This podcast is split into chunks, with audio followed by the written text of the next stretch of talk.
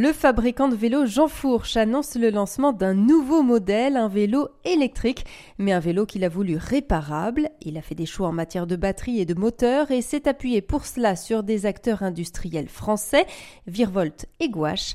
Benoît Morin, cofondateur de la marque Jean Fourche. Aujourd'hui, il y a un sujet euh, hyper important quand on achète un vélo électrique, c'est la batterie. C'est pas forcément dans la tête de tout le monde, mais lorsqu'on achète un vélo avec batterie, bah, si la batterie est une batterie euh, asiatique classique, elle a une durée de vie estimée euh, à 3 à 6 ans selon l'utilisation qu'on en a. Et donc, c'est une forme d'obsolescence finalement, puisque quand on achète un, vélo à batterie, ben, on sait que cette batterie-là va mourir quelques années après. On sait que c'est un budget pour le portefeuille euh, à venir, mais on sait que c'est aussi de la consommation pour la planète. Donc vraiment, c'est pour ça qu'on insiste sur acheter un vélo électrique que si vous êtes convaincu que vous en avez besoin. Et donc, pour revenir à ce sujet de, batterie, on travaille aujourd'hui avec la société Gouache, qui est une société bordelaise et qui a développé une nouvelle génération de batteries qui permet de réparer plutôt que de jeter. Donc euh, quand je dis qu'une batterie c'est une durée de vie de 3 à 6 ans, euh, une batterie classique, c'est qu'on euh, fait un diagnostic de, de, batterie qui est soi-disant morte. En fait, en réalité, c'est 80% des cellules des piles qui sont encore bonnes, mais il y a tellement de, temps à passer dans la réparation d'une batterie traditionnelle qu'on préfère jeter, broyer l'ensemble des piles et de, la batterie que de réparer, parce que ça coûte trop cher de réparer avec une conception classique.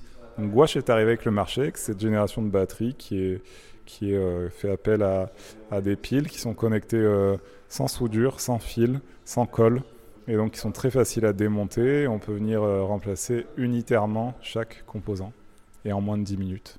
Voilà la promesse. Et pour le, pour le moteur, alors là c'est un partenariat avec Virvolt, c'est une autre société qui n'est pas bordelaise hein, mais qui est française.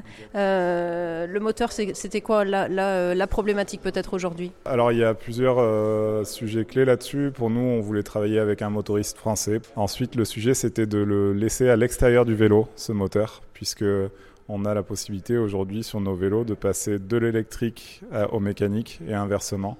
Donc c'est un vrai vélo évolutif. On n'est pas venu designer un cadre de vélo spécifiquement pour un moteur à intégrer dans le cadre. On a sorti le moteur du cadre et donc c'est le moteur qui s'adapte au cadre et non l'inverse. Parce qu'on ne veut pas d'obsolescence de design. Euh, on peut imaginer que si on met aujourd'hui un moteur intégré à notre cadre, comme euh, beaucoup le, font, parce que c'est la technologie qui, pousse un peu les constructeurs à, à tout embarquer, à ce que ce soit très lisse au niveau design. Voilà, si on, si on part sur cette option-là, eh ben, dans 10 ans, si le motoriste ne garantit plus le service après-vente de ses pièces ou de son moteur, eh ben, on a un cadre de vélo qui est, euh, qui est un cadre de vélo sans moteur, donc muni d'un trou à la place du moteur. Et donc on peut plus mettre de pédalier dessus, et donc c'est plus un vélo, c'est une draisienne. Est-ce que du coup ces choix, euh, voilà, au niveau, autant au niveau de la batterie que du moteur, euh, voilà, est-ce, quel est le prix du, du vélo Est-ce que vous êtes quand même dans les clous et est-ce que voilà, de, de, de ce qu'il y a sur le marché aujourd'hui? On a voulu déjà un moteur pédalier et un moteur pédalier dans la tête des gens, c'est euh, un budget de 3000 euros. Et euh, quand on fait son étude de marché, on tombe vite là-dessus. Et nous, on s'est placé sur un prix assez agressif à 2300 euros de TTC avec une batterie française, un moteur français, euh, une conception, un assemblage français et un vélo qui convient à toutes les tailles. Donc un très bon positionnement prix. C'est plutôt le prix public qu'on ne voulait pas dépasser et peu importe la marge qu'on allait retirer de ce vélo.